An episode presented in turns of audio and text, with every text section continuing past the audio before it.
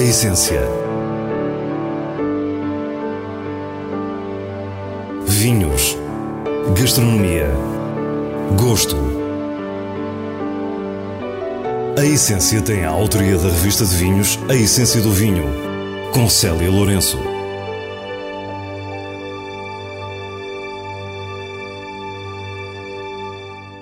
Boa noite. Não podíamos ter melhor início de programa, não com um, mas com dois vinhos de contemplação.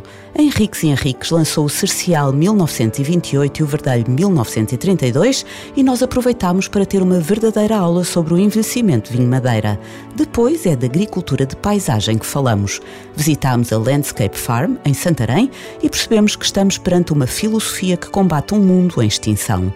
Para terminar, as habituais sugestões semanais. Fique para o que é realmente essencial. Em 1850 nasceu uma das empresas de vinho Madeira que se mantém a produzir até hoje, Henriques e Henriques. O último membro da família morreu em 1968 e a partir daí a empresa passou para colaboradores e amigos. Humberto Jardim é hoje o administrador e alma viva desta casa centenária. Recebeu-nos no lançamento de dois vinhos únicos, vinhos que completam a trilogia de sonho de madeiras do início do século XX, iniciada no ano passado. Ora bem, estes vinhos estiveram em casco durante estes anos todos. Nós há três anos começamos a avaliá-los e a sentir que eles estavam a chegar a um ponto de maturação em termos da sua evolução que seria o ideal passar a engarrafá-los. Logicamente a gente podia deixar mais um tempo, mas depois a concentração era tanta que começávamos a perder alguma identidade daquilo que nós pretendíamos. Portanto, pensamos que hum, eh, cada vez mais temos tido uma grande pressão sobre o mercado que seria bom passar a oferecer esta linha dos vinhos eh, do início do século XX e por isso mesmo seria uma opção boa passar a engarrafar estes vinhos e assim fizemos. Depois do Henriques e Henriques Bastardo 1927, que mereceu 100 pontos na revista de vinhos, são agora apresentados o Cercial 1928 e o Verdelho 1932. Humberto fala-nos do que pode o apreciador de madeira esperar de vinhos com esta idade. Pode esperar uma nota especiada, isto é, nós temos um, três períodos de oxidação. Nós temos uma fase inicial que nós controlamos, passamos a uma segunda fase que deixamos que o vinho, durante um período de 40 anos, faça a transformação dos componentes fenólicos para aquilo que a gente encontra nestes vinhos, que são os frutos cristalizados, frutos secos, tudo aquilo que a gente não quer encontrar em geral nos, nos, vinhos tranquilos. Nós queremos isso nos vinhos de madeira, submetemos a temperatura, submetemos ao processo oxidativo, a diferentes tipos de madeira e depois, numa fase terciária, quando a componente fenólica se começa a perder, nós começamos a ter uma oxidação terciária, que no fundo é uma reação entre o álcool e os aminoácidos. Ciência à parte, esta fase de evolução do vinho madeira vai transportar-nos para aromas absolutamente únicos e tão exóticos que podem ser um abanão para os mais desprevenidos. Gera aquilo que nós tecnicamente falamos no sotolon, nas notas do curry, e que são exatamente essas notas que quando entramos, por exemplo, numa num mercado onde estejam especiarias, nós não estamos a provar as especiarias de per si, nós estamos a cheirá-las. E é aquilo que acontece um pouco no vinho da Madeira. É quase como quando nós éramos miúdos e abríamos a gaveta dos, das móveis das nossas avós, tinha aquele tratamento que era feito à madeira. Nós hoje encontramos isso aqui, uma espécie de um quase verniz, de uma cera, são resultados de uma oxidação terciária nestes vinhos. Estes vinhos são muito diferentes entre si e Humberto Jardim explica-nos que evoluem de forma distinta. Em cada uma destas castas, quando nós falamos da malvasia, do verdelho, do cercial, do boal, cada uma delas tem um perfil diferente no resultado desta oxidação terciária, quando eles já são muito velhos, ou seja, quando já se passaram 40, 50 anos de transformação fenólica para uma oxidação terciária. Ao Bastardo 1927 juntam-se agora o Cercial 1928 e o Verdelho 1932 para completar a trilogia. Mais que o ano de colheita ou a idade de cada um, todos se aproximam dos 100 anos, as diferenças têm a ver com o estilo em termos de doçura que corresponde a cada casta. E como surgem essas diferenças? Essencialmente altitude, ou seja, na Madeira nós temos microclimas, portanto temos processos em que em cada um foi mais de uh, fotossíntese, menos de fotossíntese, dependendo da altitude. Portanto, esse processo logo à partida gerou mais acidez em alguns vinhos, menos acidez em outros vinhos, mais notas mediterrânicas, mais notas herbáceas, mais notas citrinas. E Humberto vai descendo as colinas da Ilha da Madeira para nos falar destas três variedades de uva. Quando falamos de um cercial, que é um vinho de altitude, ele vai apresentar características específicas dessa circunstância, ter lutado com a natureza, com o microclima de mil metros de altitude, com menos fotossíntese, porque a madeira é pequena, não tem a força de empurrar as nuvens lá para cima, portanto, durante um período antes de, da maturação, nós precisaríamos mais sol, mais sol para fazer fotossíntese e, no fundo, ter mais açúcar eh, eh, residual. O Cercial é assim o vinho mais seco entre os vinhos Madeira. Este 1928 é um monumento detentor de uma cor esverdeada, acidez estonteante, final interminável e profundidade de aromas, algas e iodo, verniz e tabaco. Uma obra de arte que recebeu merecida pontuação máxima na revista de vinhos, 100 pontos. À medida que vamos descendo da montanha cá para baixo, como sabem, nós temos uma agricultura orográfica, que é uma agricultura de terraços não mecanizável, e à medida que vamos descendo, vamos encontrando diferentes condições climáticas e adafoclimáticas que resultam em vinhos com notas, enfim, mais mediterrâneas, mais tropicais, até chegarmos ao nível do mar, onde, por exemplo, o Bastardo, que está mais cá para baixo, já apresenta características mais redondas, um vinho mais, enfim, mais consensual, direi assim. O Verdelho, a cotas mais baixas que o Cercial, tem sempre um estilo meio seco e umas naturais notas tropicais. E é impressionante como este que agora conhecemos, de 1932, conseguiu preservar algum desse caráter tropical a que juntou maresia e iodo. Um notável mergulho no mar com 98 pontos pela revista de vinhos. Nós estamos a falar de história, estamos a falar de um vinho, que aquilo que é mais importante é o lugar onde estes vinhos são eh, levados ao longo do tempo. Ou seja, estes vinhos são envelhecidos em temperaturas, em níveis de umidade, têm perdas de água, têm perdas de álcool, têm uma uh, transformação fenólica, como referi há pouco, que no fundo nos permite encontrar uma série de nuances que de facto revelam uma história daquilo que foi acontecendo ao longo do período de envelhecimento no vinho da Madeira. Despedimos-nos orgulhosos de chamar português a cada um destes vinhos, joias raras que estão entre os grandes fortificados do mundo. E como ainda nos explica Humberto Jardim, se um vinho Madeira de uma única colheita foi engarrafado, temos a certeza que era o melhor entre os melhores. Nós, no fim, vamos escolher se tem qualidade suficiente para ser um colheita, para ser um vintage, e, portanto, nessa perspectiva, nós selecionamos sempre aqueles que são bons, porque os outros entram no contingente geral, aqueles que eventualmente não atinjam a maturidade ou, digamos, aqueles que a gente eleja como a assinatura da nossa casa, da Henriques Henriques. O projeto Landscape Farm em Santarém foi recentemente reconhecido pela União Europeia na categoria de proteção ambiental.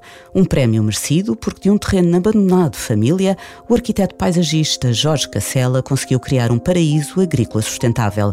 São 20 hectares de respeito pela terra, pelos animais e pelas pessoas. A gente pratica aqui uma, uma forma de agricultura que se chama agricultura de paisagem. É, há uns anos atrás, em 2000, os meus colegas da Universidade de Euro fizeram um trabalho notável que foram identificar quantas unidades de paisagem existiam em Portugal. E a unidade de paisagem é uma região que tem um caráter diferente da outra, tem uma identidade. E então foram fazer isso e descobriram que há 128 unidades de paisagem em Portugal. 128 formas diferentes do território assumir a sua expressão. A agricultura de paisagem é então uma gestão de paisagem rural, onde a agricultura é uma das atividades para manter a identidade. Jorge Cacela diz-nos que a sua quinta está inserida na unidade de paisagem do bairro Ribatejano e começa por explicar a origem desta paisagem. Isto há 10 milhões de anos era um, era um lago. É, e depois, com a descida do nível médio das águas do mar, o que tinha água ficou seco, não é? Direitinho. E ao longo do tempo, as chuvas foram fazendo o seu caminho, não é? Primeiro um, uma linhazinha d'água, depois um regatezinho, depois não sei o quê, e às tantas estes vales. Então o que é que nós temos? Temos cá em cima uma certa cota, uh, normalmente à volta da cota 100, as rochas ainda mais antigas ficaram e tudo o que era mais brando foi vindo, não é, encosta abaixo e depositou-se nos fundos dos vales. Estes solos são argilocalcários e Jorge pinta com palavras o que vemos à nossa volta. Nas encostas mais viradas a norte, portanto as encostas mais declivosas e com menos sol, a gente o que tem aí são matos. matos em regeneração da mata mediterrânica, mas que tem uma utilidade para as ovelhas e para as abelhas. E outra coisa muito importante, para a vida selvagem, nomeadamente para a avifauna e para os insetos, que depois são os nossos auxiliares no fundo do vale, onde temos as hortas, as que são regadas, e os, os sequeiros, que essencialmente fazemos hum, leguminosas. E as encostas viradas a sul, os olivais os, e os figueirais. Às vezes, quando os topos têm dimensão para isso, um bocadinho de vinha cá em cima, por causa das geadas cá em baixo. Sempre espécies que se adaptam ao sol e ao clima, sempre em consociação e rotação nas hortas e nas leguminosas. Percebida a paisagem, Jorge fala-nos da agricultura biológica que pratica. Nós estamos certificados em agricultura biológica há muitos anos, identificamos com os princípios da agricultura biológica, não usamos, embora a agricultura biológica admita um conjunto eh, de corretivos, eh, até para, enfim, para, para, para controle de algumas pragas, de algumas doenças, nós estamos a levar aqui um caminho mais radical e não usamos quase nada. Só usamos um bocadinho de sulfato de cobre e pouco. Porquê? Porque aqui há uns anos também aprendemos que o que é importante é tratar do solo. Em vez de tratar da planta, a gente tenta tratar do solo. Burros e cavalos garantem a devolução ao solo da matéria orgânica. A essência da ruralidade é uma busca constante, com um trabalho exemplar onde ética e estética não são esquecidas. Temos um, cuidado muito grande com a questão da água. Só tiramos água de uma charca e de poços, portanto é a água que a gente vê temos um sistema que é, temos uma charca, temos um depósito mais elevado e temos um painel solar, portanto o painel solar ligado a uma bomba chupa água para dentro do depósito e depois o depósito dá pressão para regarmos gota a gota, só regamos gota a gota para poupar água. São mais de 50 produtos sazonais e biológicos que a Landscape Farm disponibiliza e onde o sabor comanda. Comemos daqui, fazemos o pão, temos o azeite, temos os, as couves, temos o feijão, temos as hortícolas, temos o tomate, os alhos, as cebolas, um, as berinjelas, uh, o melão, as ervilhas. Uh, depois complementa isto as galinhas e os ovos, os coelhos e as ovelhas. E temos abelhas o mel, e depois temos fruta o ano todo. A criatividade impera à medida que se avança no aproveitamento de tudo o que é possível não desperdiçar. A fruta em excesso é transformada nas tradicionais compotas, muitos legumes acabam em chutneys, os coentros e rúcula em molho pesto, e a mais recente criação é diferente e sofisticada. Com as laranjas, isto já é uma inovaçãozinha, que são oranjetes, com hum, o interior da laranja fazemos a compota de laranja e com a casca que se deitava fora com chocolate bio também, não é? Mergulhamos a casca de laranja cristalizada no chocolate bio e fica aqui um, uma peçazinha de requinto, não é? Isto é uma coisinha de requinto. Entre os vencedores do Zária 2023, importantes prémios europeus que valorizam a inspiração rural e agrícola em projetos que fazem realmente a diferença, está a Quinta de Jorge Cacela, distinguida na categoria de proteção ambiental. Foi o primeiro destes prémios atribuído a um projeto português e também por isso terminamos dando os parabéns à Landscape Farm. Ficamos, claro, obviamente, orgulhosos e satisfeitos porque este trabalho dá-me trabalho. E a gente às vezes até acha que somos um bocado malucos a fazer isto e não sei o quê. Mas depois, quando há, digamos assim, um reconhecimento de escala europeia, a gente diz, é pá, espera aí, que se calhar, se calhar não somos tão malucos assim, provavelmente, e não somos. Claramente os únicos a pensar que a gestão da paisagem rural é um elemento importante da identidade até europeia. E, portanto, ficamos muito orgulhosos e estamos muito satisfeitos e, e também nos incentiva, as nossas ovelhas, também nos incentiva a manter, a manter o espírito e a alma acesa. Então, muito obrigado pelos parabéns. Passamos agora às sugestões do diretor da revista de vinhos, Nuno Pires, escolhidas nos selos altamente recomendado e boa compra da revista. Para a essência, menos é mais. Beba com moderação. Consorte Tarim de Grande Reserva 2018 é um vinho regional minho da adega da Vara. Trata-se de um branco elegante e complexo que atesta bem o potencial de guarda da região. Com uma evolução muito boa, Ali a fruta fresca em notas mais quentes de especiaria doce. Cremoso e fresco, termina cheio de sabor. Altamente recomendado. Catralves Reserva 2020 é produzido na Península de Setúbal por Sociedade Agrícola Quinta das Marianas. Este vinho tinto reúne um lote de Cirato, Origa Nacional e Aragonês e exibe grande concentração de fruta a par de algum calor. A boca é envolvente, com tanino firme e domado. Um vinho fácil de beber e uma boa compra. E assim nos despedimos. Para a semana, à mesma hora, teremos mais vinhos e muitas histórias contadas por quem os faz. Tenha uma boa noite.